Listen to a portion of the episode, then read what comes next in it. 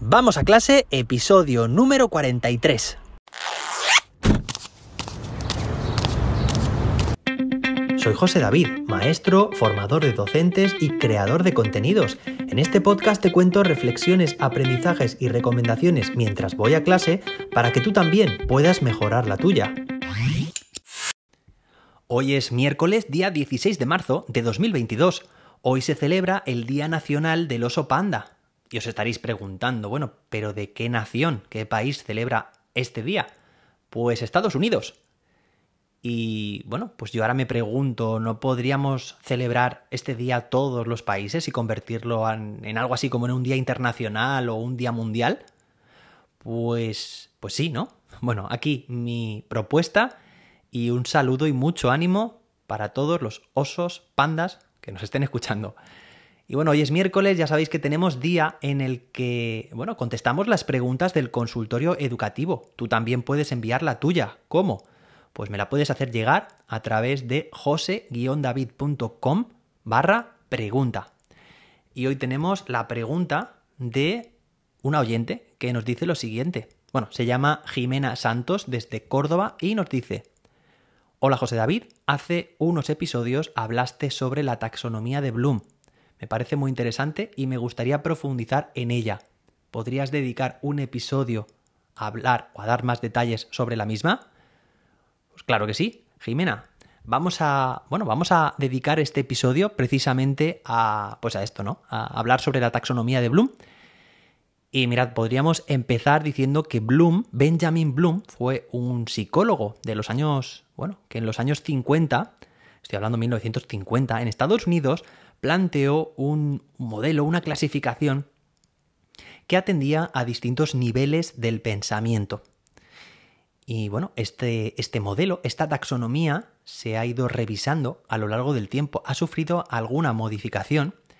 Y bueno, vamos a hablar aquí de, digamos, la versión más actualizada, ¿vale? La que se usa hoy en día, que vamos a describir enseguida. Mira, la taxonomía de Bloom es bueno, pues una forma de clasificar los niveles de pensamiento desde los niveles más básicos, más triviales de pensamiento, digamos los procesos cognitivos de menor carga, ¿vale? Los más triviales, hasta, conforme vamos ascendiendo en esta taxonomía, a niveles superiores, de orden superior de carga cognitiva, ¿vale? De pensamiento, es decir, pues en ellos intervienen o se desencadenan mecanismos bueno, pues mecanismos de pensamiento mucho más elevados. Lo que estuvimos diciendo la semana pasada con el aprendizaje competencial.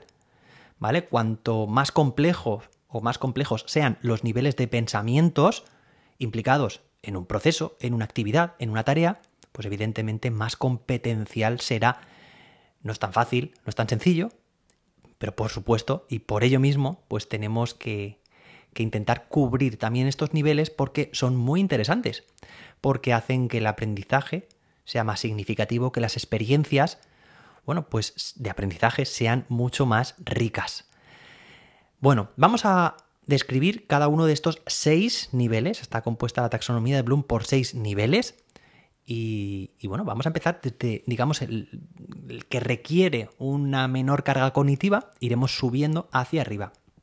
Mira, tradicionalmente, lo que se ha hecho en las escuelas no digo en todas, pero de forma genérica, ha sido intentar cubrir solamente los dos primeros niveles de la taxonomía de Bloom. Me refiero al nivel de memorizar, es decir, recordar hechos o datos, pero sin necesidad de entenderlos, memoria pura y dura, sin necesidad de comprensión. Y el segundo de los niveles, que es el de comprender, ¿vale? Recordamos, memorizar, el primer nivel, y comprender. Claro, comprender ya es demostrar, pues evidentemente que se ha comprendido de forma por lo menos básica esos hechos o esas ideas. ¿De acuerdo? Y bueno, estarás de acuerdo conmigo, ¿no? En que, en que estos dos niveles han sido, digamos, el caballo de batalla de la educación, podríamos decir tradicional, ¿no? Que el alumnado recuerde, memorice y comprenda. Pero solamente estamos en los dos primeros niveles. ¿Qué hay más allá? ¿Qué podemos hacer más competencial y que requiera una carga cognitiva mucho mayor? Bueno, pues el tercero de los escalones, de los niveles, es el de aplicar, que básicamente ya consiste en, pues evidentemente en aplicar, es decir, en resolver problemas mediante la aplicación de los conocimientos, ¿vale? De los niveles 1 y de los niveles del nivel 2. Con esto no estoy diciendo que solamente tengamos que centrarnos en los niveles más elevados, a partir del nivel 3 para arriba, no. Es que el nivel 1 y el nivel 2, que hemos dicho que son los más básicos, los más sencillos, también son los fundamentales. Y bueno, y el aprendizaje debe fundamentarse también, se sostiene con estos dos primeros niveles, es decir, todos son necesarios. Ahora tenemos que intentar no quedarnos solamente en los dos de abajo. Hemos dicho el tercero que es aplicar, el cuarto es analizar, ¿vale? Y evidentemente analizar ya implica un proceso cognitivo todavía más complejo, es descomponer la, información en, en, causa y efecto o en causa y, con, digamos, consecuencia, ¿vale? Analizar una situación, una tarea. Párate ahora a pensar en estos tres niveles que faltan, ¿vale? Bueno, el de analizar, evaluar y crear. En cuántas de tus clases das tiempo a tu alumnado, diseñas actividades en las que tengan que analizar, evaluar y crear. Bueno, pues precisamente por eso es tan importante tener en cuenta esta taxonomía de Bloom en nuestras secuencias didácticas, en nuestros ABPs, en nuestro aprendizaje cooperativo, en nuestros paisajes de aprendizaje, en nuestro modelo Flip Classroom, en una gamificación. Es decir, tenemos que intentar tener en cuenta la taxonomía de Bloom en nuestros diseños para que empezando por actividades o tareas más sencillas se vayan haciendo cada vez más complejas hasta que, pues estamos por el quinto nivel, nuestro alumno evalúe, es decir, justificar, presentar, defender opiniones realizando juicios y puede ser una autoevaluación, una coevaluación, una heteroevaluación, ¿vale? Pero al final despertar el digamos el pensamiento crítico de nuestro alumnado y finalmente, en último lugar, aquí hubo cambios en la última revisión, está pues el escalón la fase, digamos, más elevada, que es la creación. En cuántas de tus clases tu alumnado está creando. Es combinar pues todos los elementos anteriores para crear una nueva solución o una alternativa a un problema.